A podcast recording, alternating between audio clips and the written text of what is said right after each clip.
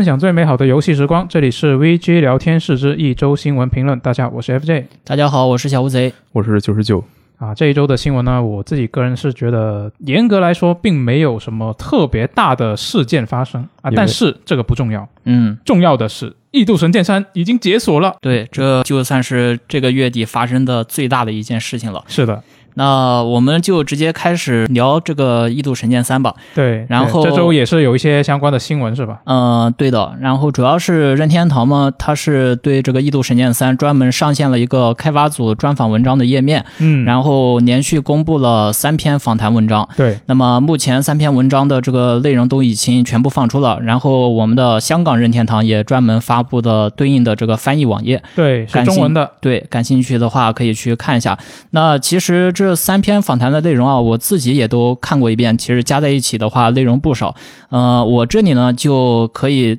就单独讨论其中的几个要点。哦，首先，官方这边已经提出了，就是说《异度神剑》三部曲开发至今呢，已经是花费了十五年的时间。哇哦，那围绕系列开发出来的游戏系统已经全部集合到了三代之中，嗯，而三代目前只能算是这个集大成之作，它还并不能算说是这个《异度神剑》系列的终章。哦，就是它还有后续的发展，是吧？呃，目前没说这个后续发展到底是什么样的一种形式，但是可以肯定的是，就是呃，高桥哲哉的回答就是说，这个《异度神剑》系列这个 IP 还会继续发展。嗯，，对，然后像这个第三篇采访的最后嘛，主持人就特地就提到了说，这个《异度神剑》系列今后的这个会不会继续发展下去？然后高桥的回答就非常干脆，就是说他会，不仅会，而且这一次的这个《异度神剑》三代嘛，嗯、制作组也会制作相应的 DLC。嗯，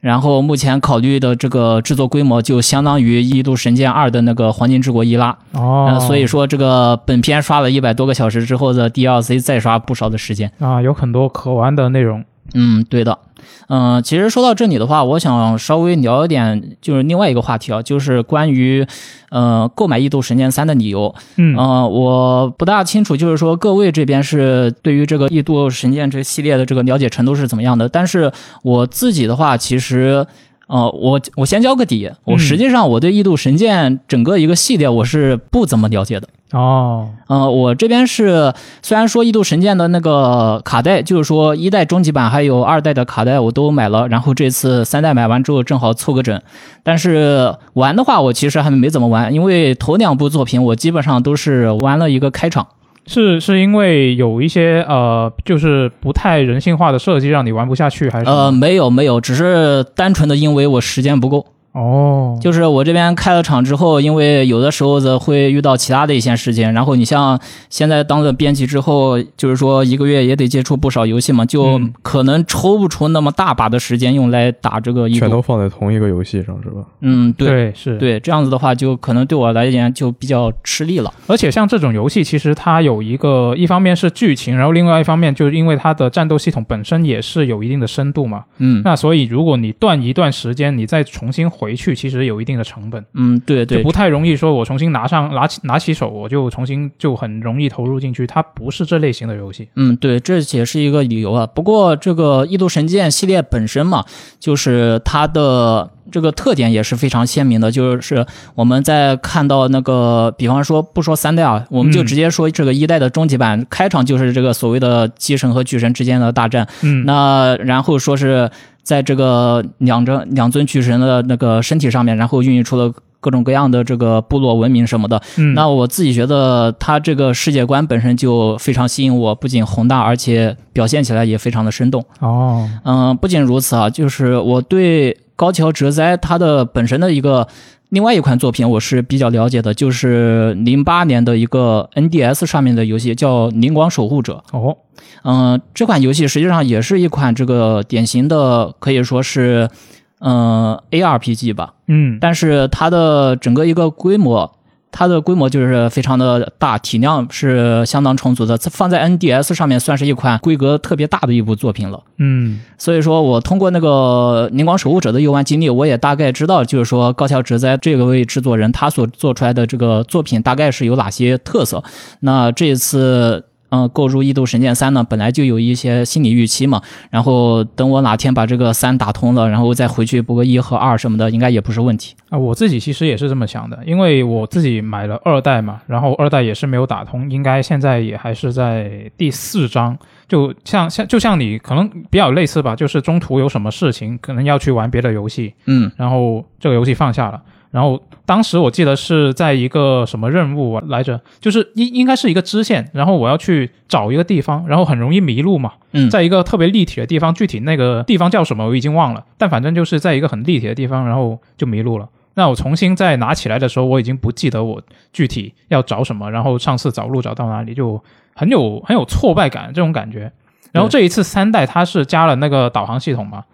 就就有一个线画出来，然后让你直接告诉你要去哪里。这这个我觉得就很人性化。对然后这个也只是其中一个，它这一代我看它是有很多没有二代那种那么会让你有挫败感的那些东西都有所改进嘛。嗯，然后它那个画面也是变变清晰了嘛。那所以我觉得这一代我是呃很希望能够通过玩这一代，然后让我投入进去，对这个世界产生更大的一个兴趣，然后这个动力就可以驱使我去忍受二代那些我原本忍受不了的东西，嗯，然后再把这个玩下去。嗯，当然目前为止的话，其实你放到整个一度系列来说的话，呃，还是就是说你必须要抽出大段的时间去游玩。尽管它这边给出了一些人性化的功能，但是我觉得你如果要追求那种沉浸感的话，最好还是单独抽出一块时间来专门攻略这个游戏比较好。嗯，那就希望我这一次能够顺利一点吧。哎，那说回这个采访本身啊，然后我们看这个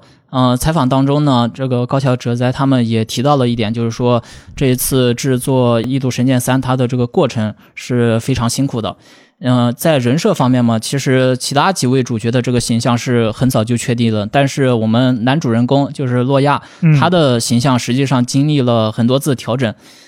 因为这一部的这个画师本身不还是这个斋藤江四嘛，嗯然后他是原本说是按照其他这个组员的描述去进行设计，然后就是其他组员告诉斋藤说这个呃高桥老师是这样觉得的，然后你照着这个感觉画就可以了。然后斋藤画出来之后，把这个画稿交给高桥本人看，然后高桥看了一下子说你这个画的好像有点不太对啊，设计的日常是吧？啊，对，设计师的日常，结果最后又打回去重画。啊，哎，那他把有把这些什么废案什么的放出来吗？呃，现在还没有，不过哦我估计以后要出出设定集对出设定集的话，应该会有。哦我还挺好奇的。嗯，基本上所有游戏说是废案什么的，我都很好奇。对，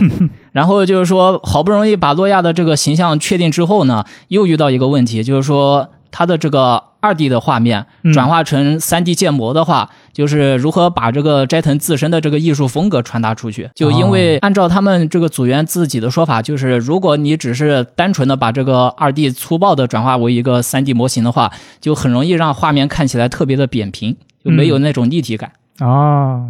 然后这个在这方面呢，制作组也是下了非常大的功夫啊。然后当时当时他们很多人都在那里就是一直在调整嘛，然后嗯调整到最后脑脑袋都快炸掉了那种感觉。然后在制作组他们集体。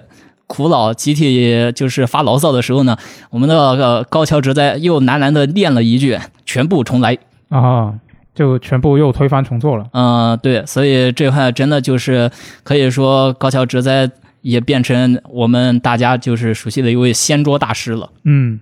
其实，在他这次的采访里，我比较在意的是，就是第二篇采访，他里面说到了他们做音乐的部分。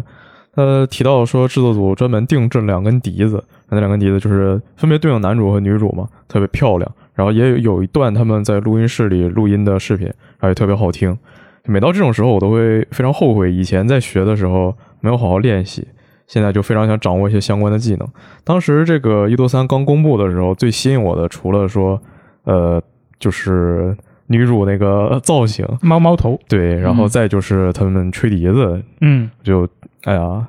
就但是就听他那个视频嘛，就有的时候就包括听一些其他人的视频，也会觉得说，为什么我练的和我期待的吹出来完全不是一回事啊，你是你是有有学过吹笛子是吗？是啊，我这当时就是这正经考级什么都没有问题的，但是就总觉得这么厉害，我我我自己弄的东西和我想要的东西不是一回事儿。那我觉得你已经比我强多了。我为了我玩了《空之轨迹》之后去买了口琴，然后然后还买了两个调的口琴，呃，然后那个曲子的那那一个乐句我都没学会，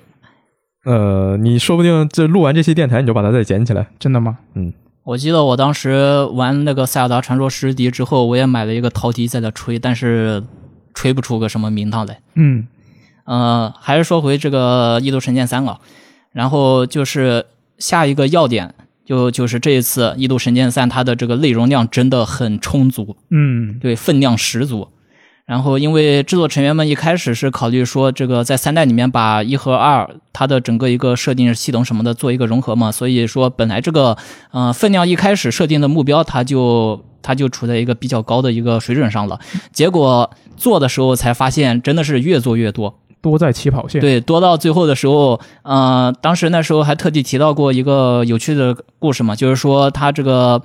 呃，看这个三代的地图，官方看这个三代的地图比这个二代的地图可探索的区域要扩大五倍以上。然后那个时候高桥的第一反应就是说，哎呀，真不妙啊，这种感觉。嗯那本作的这个支线其实就存在着大量的惊喜了。嗯，采访当中有提到，就是说三分之一的英雄伙伴会在游玩主线时遇到。那换句话来说呢，就是剩下来的三分之二其实都放在岔路口了。嗯、为了让更多玩家享受岔路的乐趣，然后高桥哲在甚至提出了这样一个疑问，就是说我们要不要把这个以前的那个导航功能给去掉？啊，千万别，你去掉了我就不买了。哎，那还好他没有去掉。对，其实说到这里的话，就可以引出一个问题了，就是对于像《异度神剑三》这样一种嗯、呃地图广大的 RPG，然后各位愿不愿意剔除导航功能？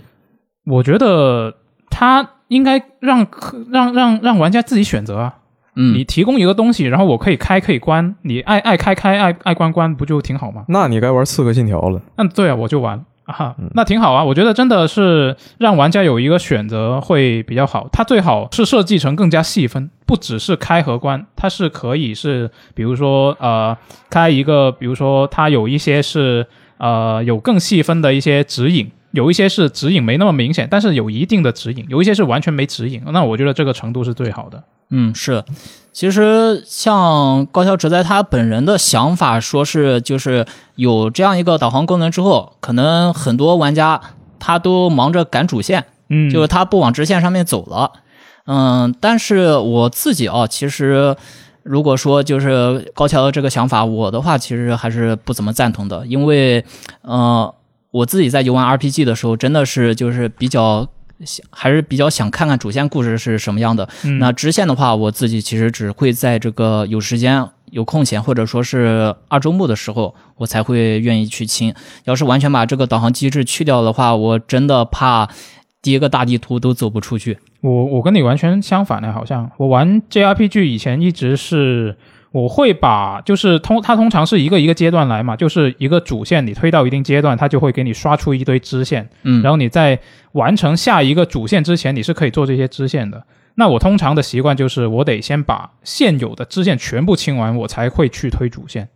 啊，但是这个事情已经被啊《异度神剑二》把我治好了。呃，那说实话，你这样真的感觉有点强迫症啊。啊，是是，我我玩很多游戏都有这种强迫症。好吧，嗯、对于我而言的话，就是我不希望一款 RPG 的这个内容太多，因为太多的话，到我自己头上的时候，我就容易烂尾。嗯，就比如说前面提到的那款《灵光守护者》嘛，啊，嗯，我前面已经提到了，就是说它的这个内容量也相当的充足，就是因为内容量太充足了，所以到后面我也烂尾了。啊，那这其实跟是不是 RPG 没关系，就是呃，总的来说，就是现在我们可能不太希望说一个游戏它特别长，然后玩起来可能就要花很多时间。嗯，对，是，所以说其实就是另一个话题了。对游玩时间这方面，我觉得还是需要去把控一下的。但是，呃，在这个导航本身的话，还是要感谢一下任天堂的横田监督，他就说这个，呃，还是需要考虑到追求主线玩家的感受，所以说加上这个导航功能的话，还是能够让玩家更轻松的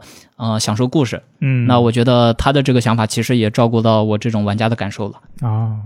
啊，其实说到底，我觉得一个游戏，特别是开放世界游戏，你有没有导航这个东西，呃，可能说到底是得看你这个游戏本身，你在跑路的过程当中，你这个跑路的这个事情，究竟是你游戏获得乐乐趣之前的一个代价，还是说你跑路本身就是一个乐子？嗯，我觉得如果它本身就是乐子的话，我肯定就不会看到，我不需要导航，我就四处逛，我都有乐趣的话，那我觉得是不需要导航的。那如果它只是一个我获得这个游戏真正乐趣之前的一个代价，我只是为了跑过去，然后去触发这个任务，那我觉得还是要有导航。就可能这个是一个比较根本性的，来来让我决定这个东西它有导航好还是没有导航好的一个东西吧。嗯，对，但是这个你要把整个一条线路设计的非常有趣的话，其实也比较考验这个设计师的他们的功底。嗯，我觉得也不是所有的游戏都能做到这种程度嘛。确实，嗯，只是说这个方式不同。那针对这一次的这个《异度神剑三》呢，其实我目前看到的有些媒体他们在评价的时候，其实也提到了，嗯、这款作品它的这个内容可能有点冗长。嗯嗯，但是呢，与之相对的，就是说绝大多数人，包括玩家，嗯、普遍评价都是很正面的，大家就是对这个剧本的质量还是比较放心的。所以说，如果是有这个大把空闲时间的玩家呢，应该还是能够更好的享受本作的乐趣。呃，总之，现在《异度神剑三》就已经正式发售了，各位 RPG 玩家也可以好好的去享受又一款精彩的作品。那如果你对这款作品现在有什么初期的游玩感想的话呢，也可以通过这个电台的评论区或者是危机的点评板块同大家分享。对，我们现在呃还在搞一个《异度神剑三》的活动啊，哦，对，对大家去分享一下你在游戏里面的遇到的一些啊、经历啊，就像写日记一样，什么事情都可以，就把这些东西记录下来，然后就啊有机会可以得到奖品，大家可以踊跃参加一下。嗯，然后在这一次《异度神剑三》的媒体评分解禁之后呢，鼠毛社。鼠毛社他们也是放出了呃他们对《异度神剑三》的技术评测，那总的来说的话呢，这一款作品呢，它在技术方面相对系列之前的作品是有比较大的进步的。然后 DF 他们是说呢，这一次特别是在观感模糊的这个情况，就是前作就大家都说这二代很糊嘛，嗯特别是手持模式的情况下，之前的这个情况呢，在这一个新作里面是得到了大幅的改善。那首先是这个分辨率方面，分辨率方面呢，底座模式是幺零八零 P，手持模式是啊七二零 P。然后呢，多数情况下呢，都会比这个二代清晰很多。手持模式是尤其明显的。然后它这个是怎么做到的呢？DF 他就分析说，可能是通过某种生采样的解决方案，然后呢，把一个原始只有五四零 P 的帧，就优化成七二零 P 或者是幺零八零 P 的一个观感，就反正最后的效果看着是挺棒的啊。但是呢，这种做法它其实是有个缺点的，就是快速运动的时候呢，会有明显的撕裂，而且这个情况下呢，你就会看出来它那个原始图像的那个低分辨率啊。但是啊，DF 也还是觉得说，它做这种作为一个抗锯齿的方案，还是一个非非常出色的方案。嗯，是的。其实你刚才提到的这个生采样这个东西，就让我想到另外一个东西，就是英伟达他们的显卡的那个 DLSS 技术。大力水手是吧？呃，差不多。啊，这这它应该本质上就同同一个呃同一个类型的一个技术吧，应该是。对，因为 D L D L S S 本身也是说把这个低分辨率的画面进行采样嘛，然后集合之后就形成一个高分辨率的画面。嗯、那俱乐部里面也有一位朋友说到，这个这一次就是说将这个深采样处理提升到了渲染管理的前端。嗯、就是虽然说这个专业概念咱们不太懂啊，但是。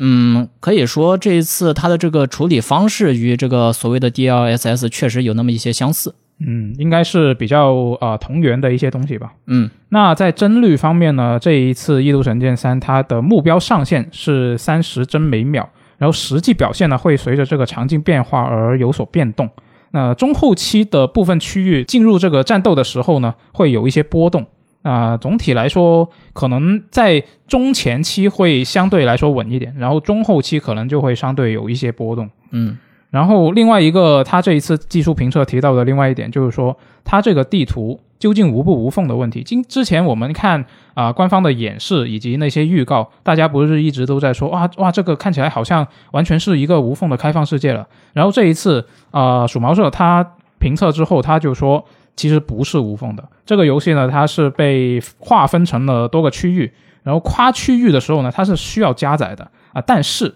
因为它每个区域都非常非常大，所以你在呃在一个区域里面，你四处跑的时候，你它就是无缝嘛。嗯然后你啊、呃因为它每个区域都很大，所以你基本上你不需要频繁的去跨这个区域，所以你加载的那个频率其实不是很高。这个说法耳熟吗？啊、有点有点是哪里呢？是哪里呢？最终幻想十六。啊，可以啊。那我觉得你实在无法做到完全无缝的情况下，这个我觉得也是一个挺好的折中方案。嗯，是的，其实整个一个效果的话，在之前的那个采访里面也有提到的，嗯、就是虽然说实验的效果不错，但是做的时候的确实还是比较辛苦的。但是制作组们的他的这个程序员和设计师嘛，就是也是说想自己挑战看看，看这个《异度神剑》的世界能不能做成那种近似呃无缝连接的这样一种效果。所以说，呃，用心之后呢，其实大家的观感还是相当不错的。嗯，是的。然后这一次呃技鼠毛社的技术评测呢，还提到了其他一些要点啊啊、比如说就是这个角色模型啊比例比以前更加的逼真啊，就他特别提到就是说系列的前作角色在地上走路的时候跑动走路的时候，他的那个脚步看起来是很滑的，就感觉有点像溜冰一样。那这一次他调整过这些动画之后，以及角色模型之后呢，他的那个走路的感觉就会更加的脚踏实地，就看起来就自然很多。嗯，然后另外一个就是说，这一次它的地形地貌很多样啊，然后天空效果做得不错啊，然后还支持五点一立立体环绕声。啊，这些其实都是跟系列之前的作品比，是一个有些大有些小的一些进步啊，就有些就比较明显，有些不那么明显，但都是在进步，我觉得挺好的。嗯。就我觉得这一次，因为你看二代登陆的呃也是 Switch，然后呢，现在三代登陆的也是 Switch，然后之前一代的那个重置那个决决定版也是 Switch，都是同一台机器，然后最终的观感是完全不一样的。那所以我觉得就真的非常厉害。你看二代它的底座模式，它的分辨率只有七二零 P，然后它还是一个浮动的一个分辨率嘛。之前我记得 DF 做二代的技术评测啊，他说最低的时候会掉到三百六十多 P 的一个分辨率，手持模式下。嗯那这一次呢？这一次完全不一样。这一次他说画质是呃现在 Switch 游戏里面手持模式下最清晰的游戏之一。那上一次二代，它的评价是他们见过的最糟糕的 Switch 游戏，好家伙，那这个分辨率直接从最糟糕到最好了。对啊，真的是天壤之别。那所以就这个 Monolith 就实属是非常牛逼了。就同一台机器，这一次能够优化成这样，真的很厉害。嗯那说到分辨率呢，下一条我们要聊的新闻也是跟分辨率有关的，就是 PlayStation 官博它是在本周发了一篇博文，然后呢就宣布在最新的 PS5 测试版系统里面就开始测试这个 2K 分辨率的一个支持了啊，1 4 4 0 P。除了这个之外呢，还有一些啊游戏列表啊之类的新功能也是在测试了。那 1440P 分辨率这个就不用多说了，就现在其实很多玩家都在用显示器玩游戏嘛，不是每个人都有买电视。那我觉得 1440P 这个也是一个呃比较常见的显示器的分辨率嘛。就很多人觉得说，呃，1080P 可能太低了，然后 4K 可能太贵了，那折中基本上很多人会选择这一个档次的一个显示器嘛，那肯定是一个好事。然后游戏列表的话，我觉得应该就相当于 PS 四的那个文件夹功能吧。就它最多可以给你提供十五个列表，然后每个列表里面可以放最多一百款游戏，也是好事啊。但是实话说吧，我觉得这个这个东西你应该刚发售就有。我觉得它主题也应该刚发售就有。呃，主题这个不好说，因为它这一次我怀疑它 PS 五真的不会有主题了。行，那就接着走。好吧，是因为这个是跟它现在那个呃系统的那个设计是有关的嘛？它感觉是看起来是一个没有地方可以容纳主题的一个设计。嗯，嗯，那以后再看吧。那除此之外呢，这一次还有 3D 音效和立体音效的切换啊，共享屏幕啊，呃，合作游戏邀请通知之类的新特性。那这一次的呃测试版系统呢，目前是仅面向欧美和日本的部分玩家进行一个灰度测试，然后计划中是今年推广到全球。那我们就等就好了。啊，说起这个，你们你们平以前会用这个文件夹功能吗？PS 四的时候？天赐的时候，其实我倒真是用的，但是我是把它那些什么 Spotify，然后还有什么来着，反正就那些听你不，用的东西对我把不用的东西全扔进去，哦其他我用的东西我全摆在首页上。啊？因为首页上就其实你就那么点容量，你安不了几个游戏，对，我也这么觉得。就对吧？现在游戏都那么大，是然后而且就是在 PS 五，它现在 PS 商店做的乱七八糟的，我一个游戏能给我分出三个版本来，嗯，就是它数字版，它能给我三种语言分出三个版本，然后我一个光盘版，一个数字就是直接买的，嗯然后一个是会员订阅给的，这又能给我分出分出三个版本。啊，会员订阅那个又跟又跟你自己买的那个不一样。对，就是它会分出就是什么已在已在保存库中，然后说什么可以下载，什么已经购买，就反正我也不知道什么规律，哦，状态不一。好乱啊就乱七八，！我根本懒得去分谁是谁，所以我也就不想用这功能。就而且就是它做成这样，你虽然说可能你给它分类之后，以后再找会方便一些，嗯但你在这个分类过程本来就很折磨人。对，特别是如果你本身啊、呃游戏就已经比较多的，特别是你本身就在 PS 四的时代已经累积很多游戏，然后你转到了 PS 五，因为它一开始没有提供这个东西嘛，那所以一开始就散的。嗯那这个我在想，它是不是应该得把呃，比如说 PS 四的时候人家分好的那些文件夹给就是读取，然后过渡过来，然后直接变成这里的列表。他他连我 PS 四的截图都读不过来，啊 现在都这样了吗？不用不用期望了，看来这个事情就其实刚刚提到这个用文件夹把这个 Spotify 这些不常用软件归纳到一起，我倒觉得这与其说是文件夹，倒不如说是回收站了，啊，确实垃圾桶嘛。对吗？嗯、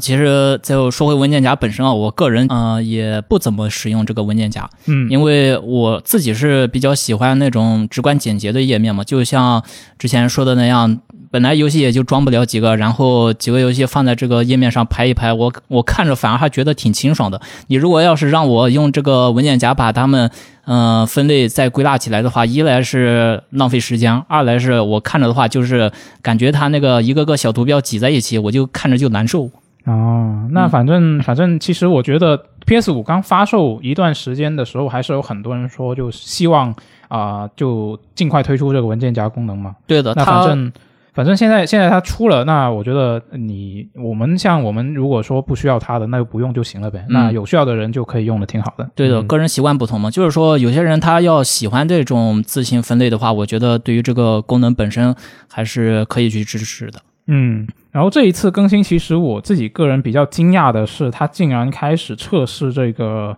呃幺四四零 P 的分辨率，因为以前其实一直就都在只是支持幺零八零 P 的四 K 嘛，呃，以之前普遍的说法是因为索尼它卖电视，嗯，然后呢，呃，它电视都是四 K 的，所以它就不给你提供什么幺四四零 P 什么的。那那反正呃，之前之前它不是推出了一个电竞品牌嘛，是的，然后它那个电竞品牌里面有显示器，长得很丑那个显示器。很丑还行。呃，它那个显示器也是只有幺零八零 P 和四 K 两种分辨率，所以当时就大家其实也还是在说啊，那果然就是你你可能这个也不会做这个幺四四零 P，但没想到这一次它的这个系统，它就开始测试这个东西了。我感觉就还行吧。就虽首先要说的就是，其实我完全不懂硬件，嗯，然后嗯对于一个游戏的它的怎么说呢，这种直观的画面表现，我也我也是完全不在乎的。就只要你能有一零八零 P，然后我就可以接受。然后帧数你不到三十都行，你二十几帧，只要你是一个稳的帧数，我都能接受。啊，这个我能证明，阿九真的是很对于这个画面的那个表现分辨率这个东西，没有任何追求。对，没有任何追求。他经常在在一个关闭着的显示器的前面，然后用一个平板还是什么的小屏幕，然后再看、看剧。没错，嗯，然后就现在我的感觉就是，很多游戏它也是不能同时说你开了个四 K，你还想要六十帧，啊，对，是的那你顶天你也就是一个二 K 了。对那这样的话，就感觉好像还挺划算的。嗯对，其实我觉得就是让这个 PS 五主机去支持更多分辨率的屏幕，然后让他们达到这个更充分的画面效果，嗯，本身就是一件好事嘛。就是说我可以不用，但是你不能没有，就是这么个道理。嗯嗯，但是我自己当时在看到这条新闻的时候，我还去特地搜了一下，就发现一个比较有趣的东西，就是说按照这个技术层面的它那个标准，所谓的这个 2K 分辨率嘛。就是说，虽然说它上面给了是幺四四零 P 的一个标准，但是这个标准本身是不准确的。如果按照它这个硬件标准来看的话，其实幺零八零 P 也能算是二 K，哦，因为幺零八零 P 是经过裁剪后的二 K。这样吗？对啊，所以说这个大家日常生活当中，它的这个二 K 跟这个硬件技术方面的这个二 K 不是同一个东西。但是现在我们都普遍接受，就是说这个幺零八零 P 是幺零八零 P，然后幺四四零 P 才是二 K 嘛，这个算是营销的一个结果。对，严格来说，幺四四零 P 和二 K 是不能完全直接的去划等号的。对。那正好再说 PS 五嘛，那接下来我觉得也可以说一下这个 PSVR 二代的一个消息啊。这一周是有一个新的消息，索尼在本周是公开了 PSVR 二代的一个功能展示，然后包括透视影像啊、自定义游戏游玩区域啊、呃影院模式之类的一个介绍吧，相当于是。那这个透视影像呢，它其实就是你可以带着在带着头显的一个状态下，你不用摘下这个头显，你就可以通过这个头显内置的摄像头看到外面周围的一些环境。那这个就很方便。没错。然后自定义游玩区域呢，就是你可以根据自己的房间画一个范围，然后呢，你靠近这个画所画范围的那个边界的时候呢，系统就会直接提示啊，就会告诉你。呃，然后影院模式呢，其实就是在一个虚拟空间，然后弄一个虚拟显示器啊，给你画了一个框。然后呢，这个通过这个框把你的 PS 五的那个画面放出来。嗯，你说的这些功能好像其实在之前 Meta 家的 Quest 二上面就已经有了。对，其实都有，就是 Quest 二它早就支持这些功能了。就不同之处可能就在于说 Quest Two 它的摄像头的分辨率其实是挺低的，然后就基本上那个观感是很多噪点，就观感很差，因为它只是一个用来定位给你定位用的一个摄像头嘛。它并不是一个真的让你去拍什么东西的一个摄像头。然后 PSVR 二它的这个摄像头，从它就如果说它这一次的那个官方的博客里面附的那个视频，它放出来的那个效果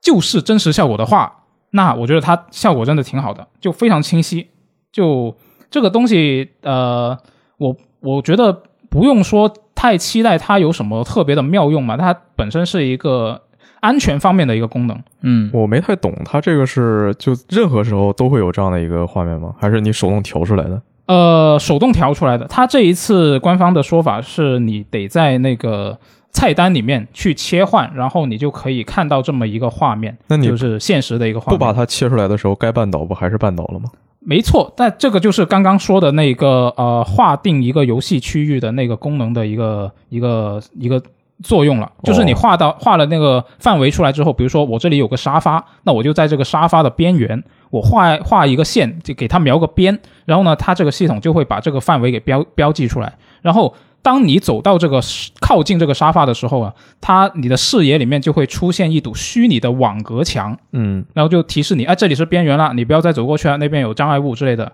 就是这么一个功能。那这是一个很重要的功能，还是需要自己先去选定一个安全的环境才可以。对，那这个肯定是要的。就这个东西，我觉得它唯一的缺陷就是你后面进去的东西它是不知道的。对你这边玩着玩着，然后你猫从旁边窜出来了。对，那就那就不知道了。嗯，那只是只能是一个，但是这个东西就以前你要是没有这个东西的话，就会很危险。那你有了这个的话，就安全很多，没那么危险。对，是的。说到底还是你房子不够大，没有一个专门的一百八十平的游戏室。确实，瞎说什么大实话了。我觉得你非要说的话，它这一次 PSVR 二代它这一个功能有一个不如 Quest Two 的地方，就是像刚刚说的，它得进去菜单，然后把这个东西调出来。嗯，就是你得进菜单，然后按个按钮，你才能把它打开。然后 Quest Two 呢，它是你只要轻敲两下你的头显，它就会自动切过去。PSVR 这边还是多一层操作，对，就没那么方便。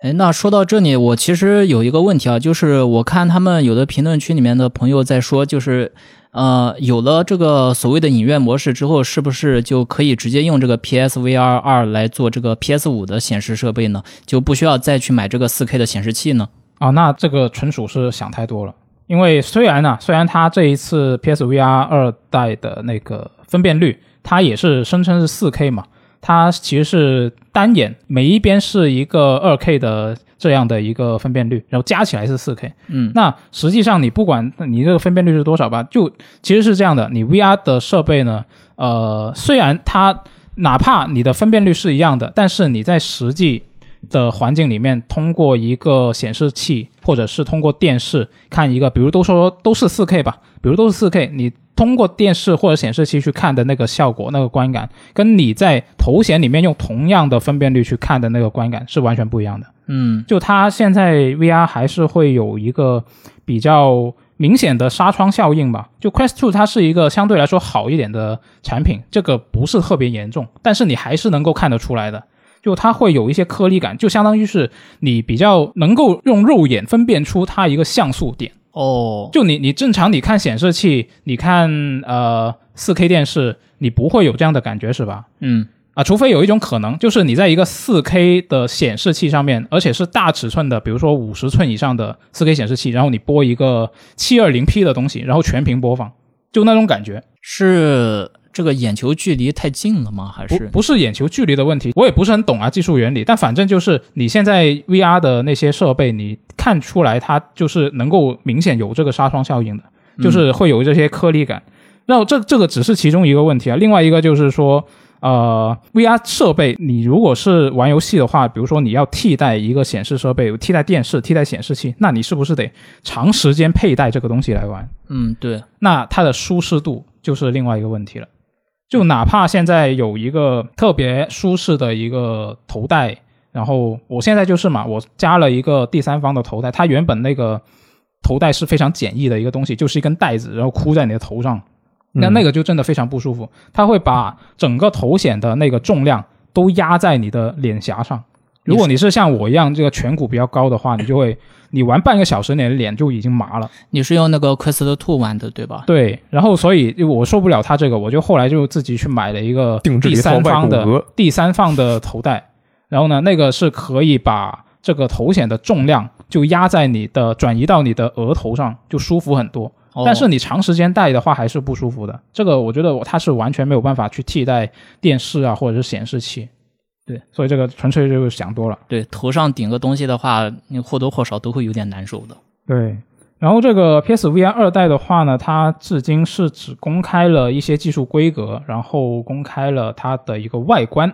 那售价和发售日都是还没有公开的。那这个东西它首发能有怎么样的成绩，其实主要就是看它首发的阵容、游戏阵容是怎么样，然后另外一个就是看它售价嘛。嗯，然后说到它这个售价，那下一条新闻呢，其实我觉得就跟它 PSVR 二代的这个售价有一点关系啊。就是 Meta，就是以前的 Facebook，它是在本周宣布他们家的这个头戴式的 VR 显示器啊，Quest Two，它是将会从八月开始涨价，涨一百美元。涨了真挺多的。对，真的挺多的。它原原来是呃那个低配版是二九九嘛，对二九九二九九点九九刀，呃三百刀。那现在涨一百美元，你你算如果按比例来算的话，还是挺高的。那现在它两个型号的新售价分别是三九九点九九和四九九点九九，然后从即日起到八月，它正式涨价之前就没没没几天了。大家听到这期节目的时候，就啊好像已经八已经来不及了。哎，已经来不及了啊！反正今天晚上电台放出来，立刻下单。立刻下单是吧对？他反正他说的是正式涨价生效之前买这个 Quest Two 呢，将会附赠你一份价值二十九点九九美元的节奏光剑啊。顺便一说呢，官网是可以买到这个官方的翻新机的，它会有一个比较廉价的价格，因为是翻新嘛啊。那这次涨涨价呢？官方的翻新机也同样会涨价，也同样是涨一百美刀，那就这就显得这个翻新机变得更加不值了，嗯，是啊，而且它还不会送节奏光剑，感觉这个 Quest Two 要变成一个理财产品了。呃，它已经理财了，已经涨价了啊、不好说啊。那反正官方是在这个公告里面是说呢，他们的这个生产和运输成本是一直在上涨。然后外媒呢，也是从消息人士那里听说，就 Meta 是一直没能够通过销售这个 VR 头显的硬件来盈利。然后另外就有推测，就觉得说你 Meta 这种做法，就是你先故意亏本去低价卖这个产品，然后呢占据这个市场主导地位之后呢，你再去提价，那可能会引来这个反垄断监管机构的一个指控。因为你看它有一些数据嘛，其实也都是可以查得到的。比如说这个市场调研公司 IDC 的一个数据，Quest Two 它在二零二一年的 VR AR 市场里面是占有了百分之七十八的份额。那这个我觉得已经是统治级的一个数据了。然后你再看 Steam 的数据，二零二二年六月的硬件统计，它的那个数据你可以看得到，就是在 Steam 上面游玩 VR 内容的用户里面，有百分之四十九点二的用户都在用 Quest Two。那它有这么一个市场份额，一方面当然是因为 Quest Two 它本身是一个各方面性能和体验都很不错的一个一体机嘛，就你不需要外接 PC 都能够体验一些比较高质量的 VR 内容，比如说节奏节奏光剑，比如说那个燥热，它都是有它啊、一个专属的一个版本的，就是你不用接电脑，你直接有了这个东西，你就可以玩得到。我印象当中记得那个 Horizon World 好像也在里面吧，就是它有一个所谓的射击游戏，好像做的也蛮好的。对很多，其实很多主流的这些 VR 的大作，它都会在这个 Quest Two 上面有一个专门的版本，然后有一些它还是 Quest Two 独占的版本。嗯，对，所以它本身就是一个很棒的一体机了。然后另外一方面，当然也是因为它原本这个二二九九点九九美元起，三百刀起的这个售价是非常亲民的。对，我们我我记得我买的时候好像是两千四左右吧，就是算上什么邮费啊、税啊，就这个价格就真的不贵。然后在在后面，它开始有一些呃活动，就是外国外的电商活动的时候，你甚至是可以以我记得是一千八人民币左右就可以买得到了，就真的是一个非常便宜的价格。就你你现在买一台手机，可能都不一定能用这个钱买得到。可惜现在已经是历史了。嗯，对，就反正现在就是涨价了，然后所以就按照你你看这样那些数据，你看下来，然后你再看它能够现在有这种啊、呃市场的一个份额的一个成绩，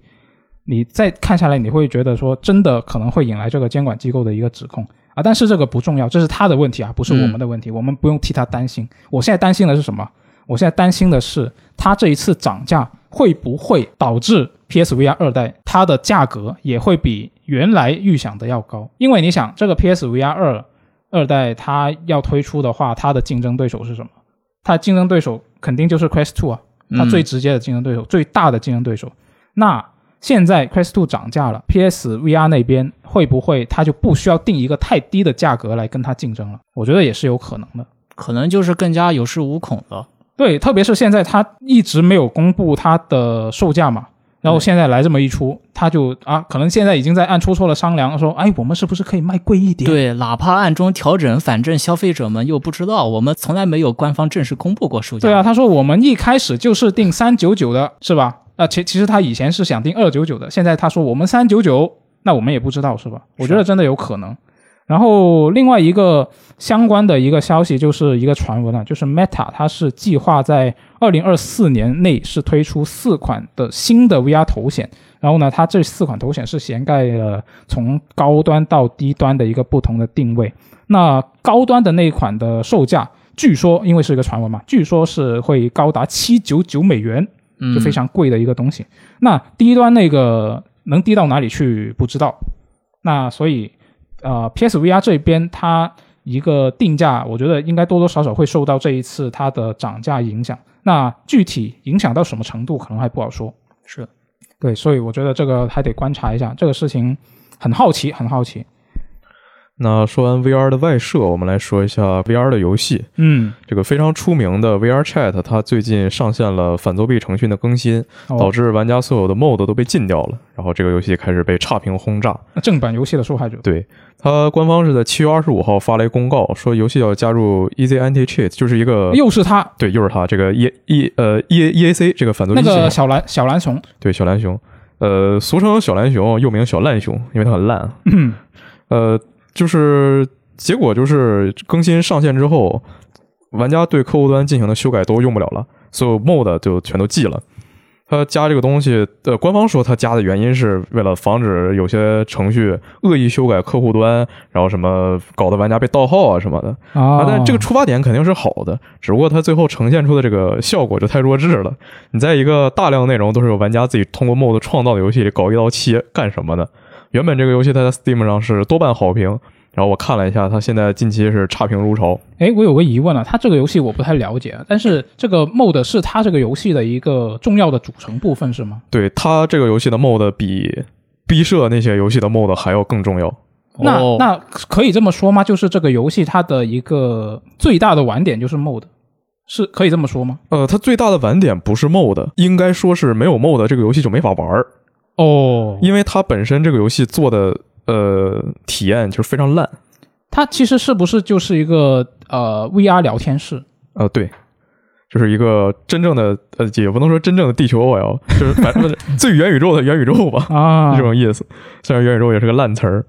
就先说一下这个 EAC 的英勇战绩啊，嗯，就是刚才说的小烂熊嘛，它烂在哪儿呢？这个东西在很多游戏里都有用到，没错，然后就最出名的一点是什么呢？就是防不住真正的恶意程序，只能防住那些 就是良性插件，恶心普通玩家。比如说，你看《光环》里《堡垒之夜》都用这个，嗯，那用了之后，这两个游戏还有人盗号吗？哎，还有。那 Apex 和战地也用这个，那它有挂吗？我天哪，这两个游戏这挂满天飞。那老头环首发也有各种各样的问题，然后当时说被喷的都不行不行了，然后和这个 EAC 也有关系。当时就是你哪怕到现在，你搜这个关键词啊，老头环加上这 EAC，然后就底下联想全都是就如何在老头环里禁用 EAC。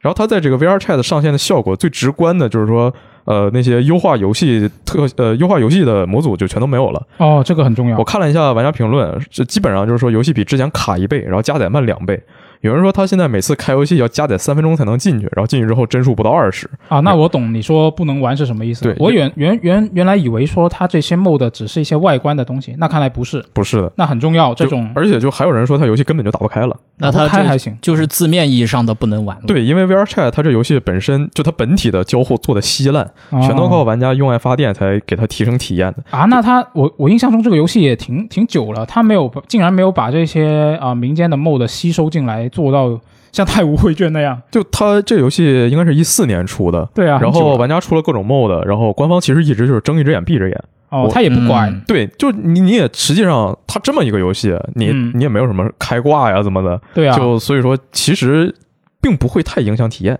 然后官方也就哦一直没管，不知道现在犯什么病。嗯就比如说这游戏里小到说字幕，就呃，因为有些人他可能就是呃，这个我不识字，我需要你给我搞一个语音转文文字转语音。啊，可能可能是一些残残障人士对，残残障人士也有就是专门需要字幕的。然后还有说这游戏啊，太太晃眼了，我晕，然后搞一个亮度选项，然后说哦这个不能沉迷游戏世界，我这个下午几点几点我还有事儿呢。游戏有内置一个时钟，这些东西全都是通过 mod 来实现的。嗯嗯然后这些就是比较小的事情。那常见一些呢，就是角色的动作。你毕竟这一个呃，你在游戏里你得动嘛，对吧？嗯，然后没了没有了 mod，他就经常丢追踪。有些人他搞了一些全身动捕，然后身上一哦堆呃那个标记点，嗯然后他没了 mod 之后我就疯狂的丢，整个人就开始鬼畜，开始扭曲。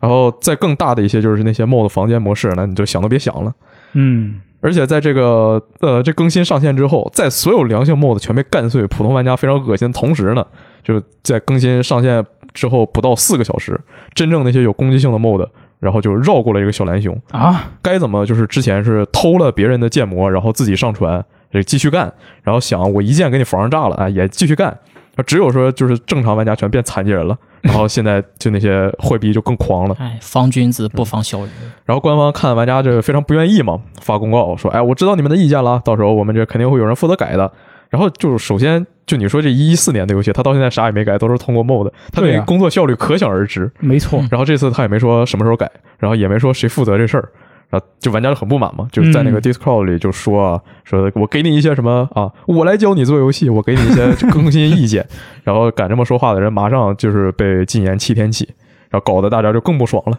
开始刷差评。二十五号的时候上了更新，把 mod 干死了，然后不到四个小时，那些恶意 mod 又回来了。二十七号官方说出了一个新的更新啊，我们接下来多长可能一个一周内吧，或者多长时间内，我要出一些新的更新啊，我有什么特性呢？可以自己移动的菜单，然后个人镜像，还有自定义一些麦克风灵敏度、色盲模式，就这些东西。那这些都是两三年之前那些 mod 就已经做出来非常基础的功能。嗯，你把玩家做的东西删了，自己出一个残次品，然后给大家说：“哎，你看我牛逼吗？我有这功能。那你确实挺牛逼的，你这不恶心人吗？” 然后现在快速也涨价了，VRC 也寄了，我买 VR 的动力是彻底没了，省钱了。啊，你现在还来得及，我们在录电台的时候还没有到八月啊，你可以现在去下单。然后等看 VR 菜能不能活是吗？是能不能挺过这一下？对，而且你你买了 Quest Two，你还可以玩到这个《生化危机四》的 VR 版啊。那我不行，我要买 PSVR 二，我玩这个夏日课堂续作，虽然它并没有。可以期待一下，期待一下。聊完几个 VR 的新闻呢，我们来看一下 FIFA 方面的消息啊。就上周 EA 是说会在这周公开这个 FIFA 二三的新特性的详情嘛，那这周确实就公开了啊。就不得不说啊，这个 FIFA 系列真的有一点很牛逼，就是它每一代都可以拿很多新特性出来跟你介绍半天。我看所有体育游戏不都是这样的吗？不是的，你认真去对比的话，啊、你比如说某些体育游戏，它就很明显了，它没啥东西可吹的，它只能吹一下这个封面球星，然后吹一下它的流汗效果，更多的汗。嗯没错，那就真的你你看你对比一下，你认真看的话，特别是如果你本身就有玩这些游戏的话，你就会觉得说，FIFA 系列的它吹的这些东西，它会相对来说让你觉得更加实质性一点。嗯就这点，我觉得是很厉害的。嗯那这一次，它首先第一个新特性就是这个 HyperMotion Two 这个二代的技术嘛，它是从啊、FIFA 二开始就引入了。它本质上呢是一个啊、通过这个动捕系统，把整个一场职业比赛的一个数据给录下来啊，十一对十一，总共二十二人份的一个动捕数据嘛，然后再通过这个机器学习的一个算法。来优化这些球员的动作动画，让它变得更加的自然，它是这么一个东西。感觉时间过得好快啊，嗯仿佛《飞法二》他说刚做了这个系统的，那就还在昨天，对，真就此时此刻恰如彼时彼刻。对，那这个你作为一个真正玩这游戏的，这两代有什么区别呢？反正我是看不出来的。这个其实你真正上手之前，你确实不好说它有什么区别。但从它官方的这个公开的信息来看呢，首先它有两个区别，应该是比较明显的。首先是第一个，它这一次除了捕捉整场职业比赛的数据之外呢，它还捕捉了五次高强度训练的数据。这个东西是上一代它官至少是官方没有说有这个东西的。就上上一代，他只是说是捕捉了一场啊、全职业比赛的一个数据。这一次呢，是除了这个之外，还有五次的高强度训练。因为你有一些技术动作，它在一个正式比赛里面，你可能只会出现一两次。那在训练里面，你就可以重复做嘛？就比如说你正常的足球比赛，可能射门机会不会有几个，但是你训练里面就可以一直射一直射嘛。嗯，那所以它的这个啊、呃数据量就会多很多了。然后呢，它这一代因为加入了女足，所以呢，它这一次的这个职业比赛它是有两份，男足一份，女足一份，它这个数据量可以说是 double 的。然后呢，另外一个就是机器学习，上一代说的是八百七十万帧的动捕动呃的这个画面来用于机器学习，然后这一代呢是九百二十万帧。然后官网还说呢，它有一个全新的盘球系统，然后每次触球都会进行机器学习啊，它这个怎么实现我就不是很懂。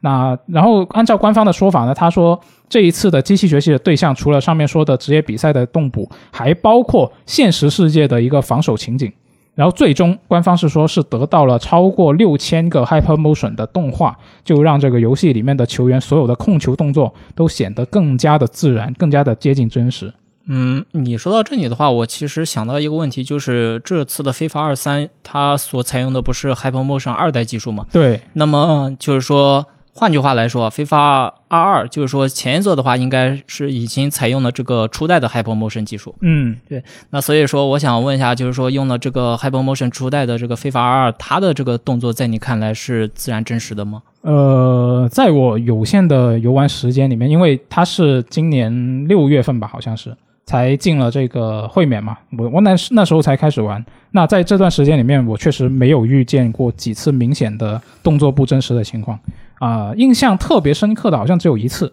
就是有两个球员在争顶争顶头球的时候，然后落地的时候跳得高的那个人被卡在了下面的人身上，然后折腾了好一会儿才下来。就印象特别深的只有这一次。然后其实每一代 FIFA 出发售的时候，它一开始都会有那些网上会有的那些特别离谱的 bug 的集锦嘛，有什么整个人扭曲、身体扭曲的那种。这种像这种程度的 bug，我在最近几年从二零到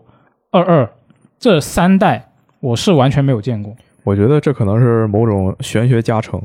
因为网上有那么多就是 bug 紧急里总少不了育碧嘛。但是我作为一个资深育碧玩家，其实我就真没从来没有遇到过那么多的 bug。对，可能其实那些那些集锦肯定就是网上很多大量的玩家，然后他们一个小概率事件累积起来，然后对拼成的一个东对，西。搜集归纳的。对，就真的，如果你是随便一个玩家随便玩一玩就能遇到的话，这个这个游戏早早就炸了。我觉得二零七七，啊，可以，二零七七可以很，好。可以。那那反正反正我自己是完全没遇过这种程度的，我怀疑就是游戏首发的时候可能会有一些啊、然后我是都是这几年我都是等它进 XGP 或者会免才玩嘛。然后，而且就是那些集锦里面，其实有很多它是一些呃跟这个网络延迟有关的，就是有一些其实是网络延迟造成的一个效果。然后我也只玩单机，也遇不到，就应该是这个问题吧。呃，说回这个 FIFA 二三，除了这个 HyperMotion 二代之外呢，这一代还带了一些带来了一些新的机制。首先是这个劲射这个机制，就是啊、非常强劲的射门啊。官方说这是一个高风险高收益的射门方式，是非常容易被断球的，是需要你拉开这个拉出这个空间才能够使用。简单来说，就是它是一个前摇很长的一个强力射门嘛，但是一旦你能够用出来的话，它的力量和精准度都会比较强啊。它的操作方式其实官方也已经说了，就是 L 一加 R 一加射门，它在 FIFA 二里面其实是现在非常好用的那个低射。那这个其实就会有一个问题，就是说你这个东西变了之后，这一代你已经习惯了这个东西的玩家，你到时候肯定会有一段时间要去适应。因为像比如比如说像我，我已经形成了肌肉记忆，只要我是在禁区里面起脚，我肯定是用低射的。那到时候可能也是得花一些时间去适应。然后另外一个就是游戏的定位球也是经过了重新设计，官方就说呢，玩家是可以对所有类型的定位球都有更全面的控制。这一代的定位球呢，玩家是可以自行选择这个触球的位置啊，这个我特别喜欢。就是你在踢定位球的时候，它会有一个光标，然后让你标在这个球的不同的部位，然后你就可以踢出不同的轨迹和弧线啊，这个我很喜欢，就有点像打桌球的感觉。就有点打斯诺克，你这个杆戳在哪个点上？那我觉得对于竞技玩家来说，这一次它这个 Hypermotion 二代带来的一个呃新的加速系统，可能要注意一下。这这一代的加速是分了三种类型啊，爆发型、控制型和持久型。那然后不同类型的球员他是不一样的。爆发型就是啊，他可以在瞬间爆发出一个高速，但是他没有办法加速很久。通常是一些敏捷型的球员会是这种加速方式。然后持久型呢，就是比较，比如说你有一个需要长途奔袭的一个状态，你就可以持续一个很长的时间一直保持在这个加速状态啊。然后根据这个官方的说明，它通常是一些比较强壮的球员是会用这种方式，然后控制型基本上就是一个处于这前面说的这两种的一个中间了啊。那这个我觉得这一次它公开的这些新的机制还是比较有比较多实在的东西的。那、除了上上面刚刚说的这些之外呢，还有一些就是什么更真实的物理机制啊、更好的 AI 之类啊。但是这个 AI 我啊比较怀疑是不是真的有更好的 AI，因为它每一代都这么说啊。因为总的来说，我觉得还是有很大变化的。呃，如果说它真的有这么大的变化，一路玩下来的会不会就之前已经非常的顺手，然后这次玩着玩着就忘记了说它有这些新特性，然后打出都是之前的默认操作？诶，我在看这个视频的时候，其实我也想到了这一点，但是我认真想了一下，我从二零到二二这三代，就是每次换代的时候，我想了一下，我究竟我重新学习了什么呢？我有什么啊、就是一些学习成本呢？认真想一下，好像其实也没什么，因为它本身的玩法的那个底子是没有变的。嗯，首先你这个足球的那些规则是不会变的嘛，然后另外一个就是它的一个整体的一个玩法，特别是如果你是普通的呃打十一人的那种普通的玩家，那如果你的打法不是特别依赖什么，我非要用一个人去把所有人过了然后进球的这种玩法的话，基本上你通过传球来玩的话，它不会有特别大的变化，除非就是说你有一些什么新的传传球的机制啊，那可那些可能要去适应一下。就以我自己为例的话，我每次换代，我需要重新学习的主要就是两个，一个是任意球，它基本上每一代都会变。那然后另外一个就是，如果要过人的话，我要跟人家单挑，我要过掉他的话，那我怎么样的操作方式是最优的？那这一个也是每一代都会变。那我这我这就是刚刚跟像刚刚说的，我不是那种就是控制十一个人的玩家嘛，所以我就要去研究这个东西。嗯，那所以其实非要说的话，学习成本它是有一定的学习成本，但是也没有真的特别大，不会说让你觉得说啊这是一个完全全新的、完全不一样的游戏。嗯，因为毕竟它还是有 FUT 这个东西在，它不可能会把你整个东西推倒重做的。我觉得能让你感受到一定的新意，就已经算是非常不错的了。对，确实是。然后它这一次呃是九月三十号就发售了嘛，登陆主流全全平台。那这一次 PC 版的玩家，在之前也说过，PC 版的玩家这一次是比较比较好，因为之前一直是 PC 版它是没有这个呃也没有也没有说一直啊，就是上一个世代，啊上一座它的 PC 版是没有这个次世代的那些特性的。然后刚刚说的那些很多次世代的特性呢，这一次 PC 版也同样可以享受。我以为你要说刚刚说那个流很多汗的游戏就没有办法享受次时代的特性。哎，它确实，嗯。这次的非法是 E A 的最后一个非法了吗？啊、对的，就这一次二三之后的下一年的这个星座的话，它应该就要换名字了。哦，就所以这一次 FIFA 二三也挺有纪念意义。啊、也不能说纪念意义嘛，就见证了历史啊。这个话好像我上周也说过。嗯，珍惜一下这个名号。对，就我觉得这个游戏，如果是喜欢足球的朋友，如果你本身不玩啊、足球游戏，我觉得也可以趁它，比如说你是 XGP 的用户，或者说它某一天进会免了，我觉得值得试一下。你就只玩它的单机部分就可以了嘛，我觉得挺好的，试一下。哎，那下一条新闻呢，就是直接关于这个 Xbox 主机相关的一些东西了。嗯嗯，微软公布了其二零二二财年第四季度的这个财报，那个数据我就不读了。然后嗯大概意思就是说，呃，我们 Xbox 有史以来营收最高的一个财年，就是在今年的这段时间。哦，然后，嗯、其实还有一个说法，就是虽然说它这一次的这个财报当中显示它的这个利润什么的是同比而言是有点下降的，但是，呃，有人指出这个下降实际上只是汇率波动的影响，也就是说它实际的那个销售额没有那么大，哦，只是呃技术性调整，对，没有那么大的这个波动。不要慌，只是技术性调整。对，然后与此同时呢，就是微软 CEO 萨提亚拉德拉也是在这个会议当中表示啊，就是说我们的这个次世代 Xbox Series 主机依旧是最畅销的 Xbox 主机。嗯，但我我感觉他好像在说一句废话一样。确实一直这么说。对呀、这个现在的 Xbox 主机它不就是 Xbox Series 吗？也没别的呀。但它它确实是跟以前的手，就是呃，跟以前的那些主机比起来，自家的主机比起来，它的同期销量它确实是最高的。呃，对，相比于上一代的那个 Xbox One，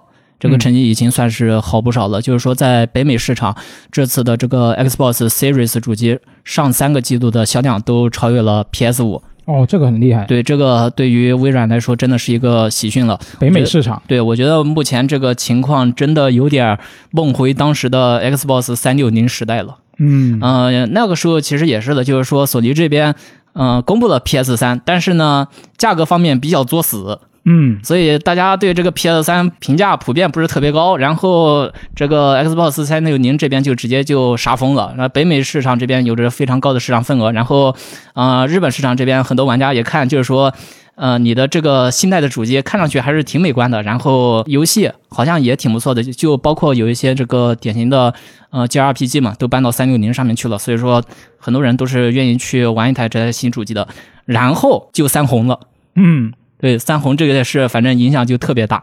嗯，但是呢，到放到现在，就是 Xbox Series 这代呢，在北美地区，刚才已经提到了，就是说这个新主机还是非常能打。然后日本市场呢，这边目前来看，这个微软那边好像是正在日本市场这边发力啊，就是说，相较于上一代 Xbox One，真的不知道高到哪里去了。你像现在日本的那个店头都直接贴那个 XGPU 的广告，嗯，你在以前的话，基本上真的是很难看见这个东西的。确实，对所以说，目前的这个局面对于 Xbox 来说真的是非常的顺利，也希望这个微软能够继续保持。嗯，但是话说回来啊，这个美国市场跟日本市场照顾到了，国内市场现在是个什么情况，其实就比较尴尬了。呃，国行好像一直都没怎么没什么，国行没怎么发货，国行没怎么一直缺货对啊，国行一直缺货，现在国行的 PS 五你三千八百。你三千九这个原价直接就能买到，但是 Xbox 的话，你没有四千多块钱拿不下来。对，就可能现在你要买 Xbox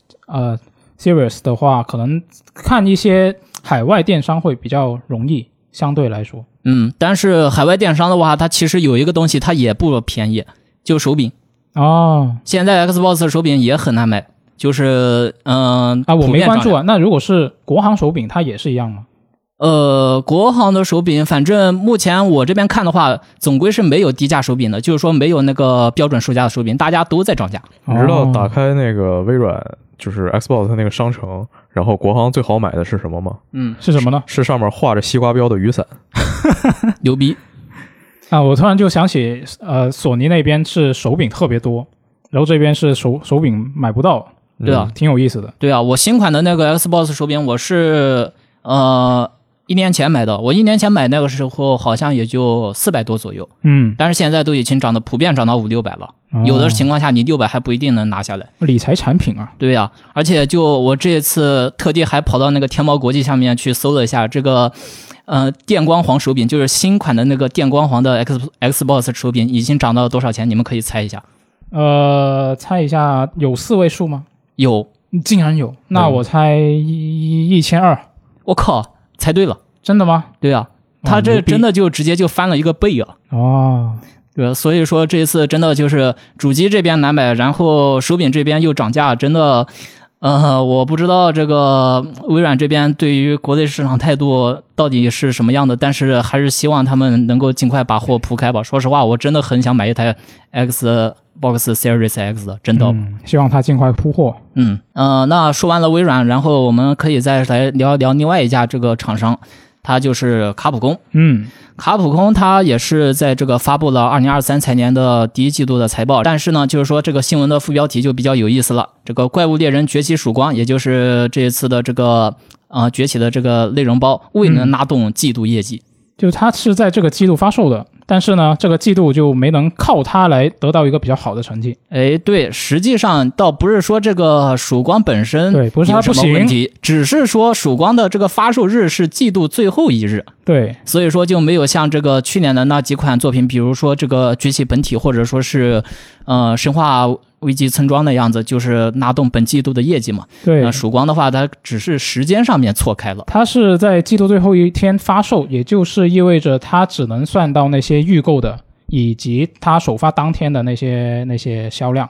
对，而且根据这个七月中旬的官方消息，曙光的销量现在是已经突破了三百万份，那就是按照这个单价去计算的话，创造出来的这个利润应该也是相当可观的。嗯，对，可以在这个下季度的财报当中稍稍微去留意一下。是的，嗯，我这边其实我的这个重点还不是在这个财报，而是在这个曙光。哦，曙光我前段时间不是一直在打吗？嗯，然后现在是大师等级达到了三十四级，然后怪异化任务相对应的就开放到三星任务任务。但是我说实话，目前为止的话，就是短期内我不会再打开曙光了。啊，为什么呢？是已经能刷的东西你都刷完了？呃，倒不是这么说，主要是两个原因嘛。第一个就是因为这段时间这个新游戏确实是扎堆的出，你比方说前段时间的《时空勇士重置版》，然后还有《异度三》，然后包括到九月份还有《喷射三》。啊，对是，然后第二个原因就是，我说实话，我刷怪猎刷了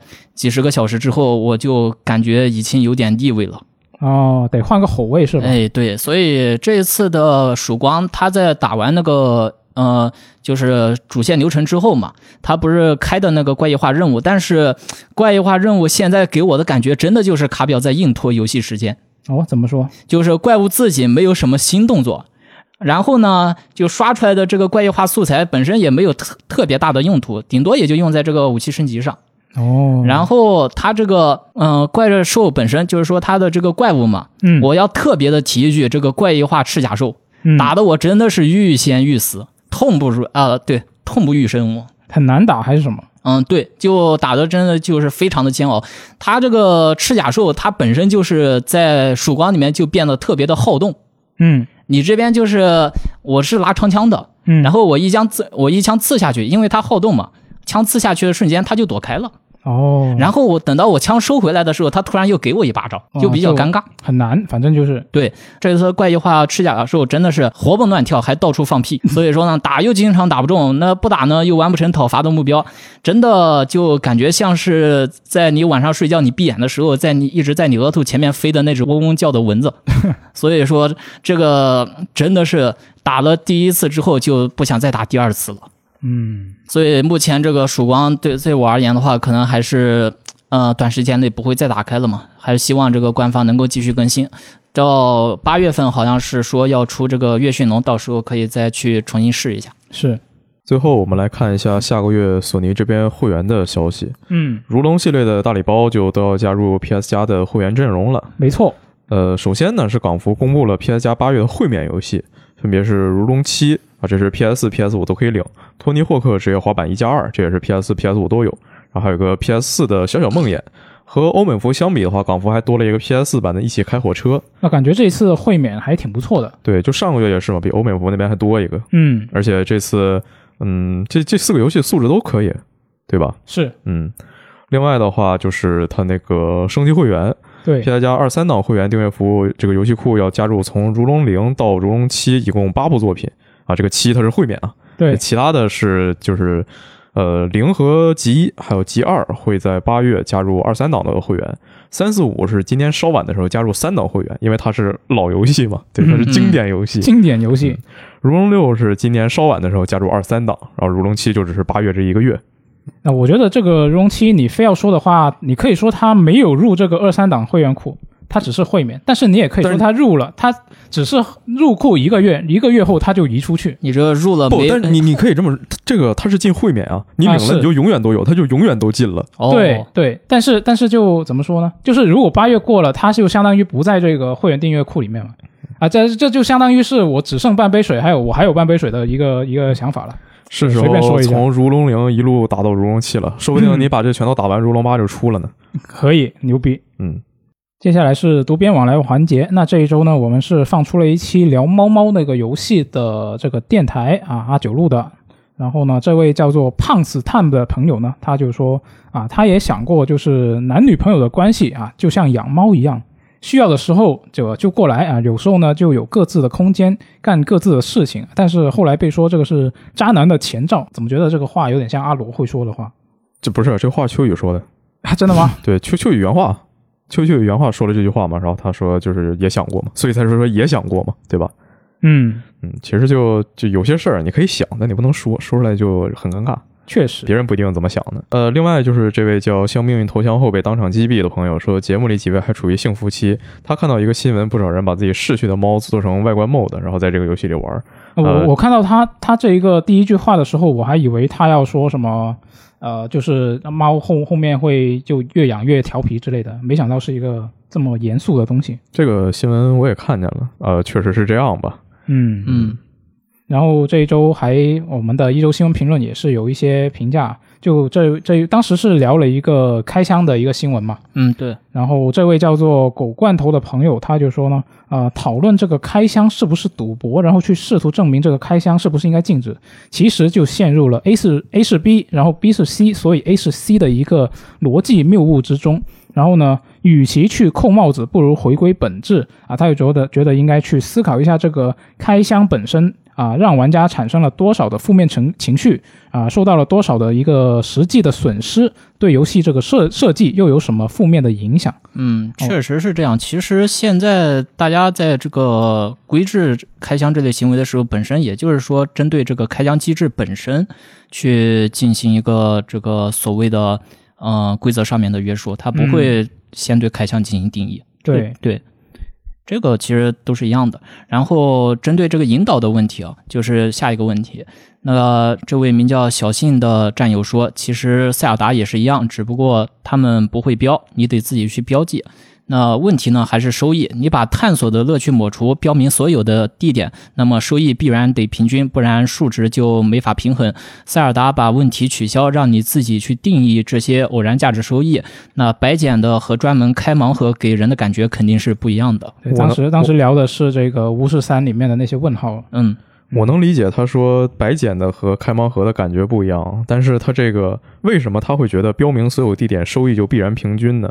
你就打开一个，就比如说一个有引导的游戏吧，然后这边是主线任务，那边是支线任务，两个全给你标在地图上，那它收益平均吗？它肯定不平均啊。嗯，确实是，那有点奇怪。那最后我们来看一下下一周的新游戏吧。下周正好星期一到星期日，就是对应了八月一号到八月七号。没错，在八月三号，这个叫《极权以南》的游戏会在全平台推出。嗯，对，之前是在这个 Apple Arcade 上面推出过，然后这一次就是在其他平台也能玩得到了。对，在更多平台与大家见面。苹果那个游戏订阅里面。嗯，八月四日，《仙剑奇侠传七》会登陆主机 PS 平台。没错。然后八月五日，这个请出示文件，它会登录手机平台。嗯，这是之前一个顽皮狗他们出来的人做的游戏。然后啊，原来是顽皮狗的人做的，有点那个 Beholder 那种感觉。那游戏叫什么来着？观察者，观察者，对对。然后嗯，可以可以玩一下，挺挺有意思的。呃，就这三个游戏其实都是移植作品嘛。对，手机上主机的，主机上手机的，PC 上主机的，都这样。对，所以说这个要有打算重温一下这些游戏的玩家可以试一下了。对，反正我觉得可能下周有什么新游戏，对很多玩家来说，就对对很大一部分玩家来说，就这个下周什么新游戏已经不重要了。因为这个《异度神剑三》解锁了。哎，没错对，，接下来就不只是一周，可能两周、三周都是在异度神剑对，了。这直接首尾呼应了。只不过就是看大家这个《异度神剑三》能刷到什么时候。是，这就根据根据现在大家所知道的，就是一些媒体的评价，就这一座也是一个非常内容量非常大的一个游戏，就应该是，如果是像比如说你每天只有下班回家，然后玩一个可能两三个小时，然后周末你可能能玩个六七个小时，那也能玩很久。嗯，对，这这我估计一个月的时间最起码都有了。对，慢慢玩，慢慢玩。我觉得游戏真的是你没有，你不像我们说什么要要做什么内容啊，那你必须马上给它打通啊。你真的就是按自己喜欢的节奏来玩就好，嗯，不要不要去赶什么东西。就我觉得挺好的，就慢慢玩。那我觉得我现在我电台我就录不下去了，我要回去玩这个《异度神剑三》。就我昨晚昨晚解锁的时候，其实我有点冲动想去玩，因为嗯十一点解锁嘛。嗯然后那个时候其实我还没睡，但是我想了一下，我再不睡的话，这个明天我就起不来，然后我就啊会迟到什么的，就这个就打消了我的念头，所以我就决定啊待会儿下班的时候我再去开始正式的这个游戏刻开完。你你这都算幸福的，我这边是买了实体版，到现在都没发货呢。啊。那没有办法，选择了实体就要承担这样的痛。对呀，没错，行，聊不下去了，我要回去玩，那我们就下期节目再见，拜拜。拜拜拜。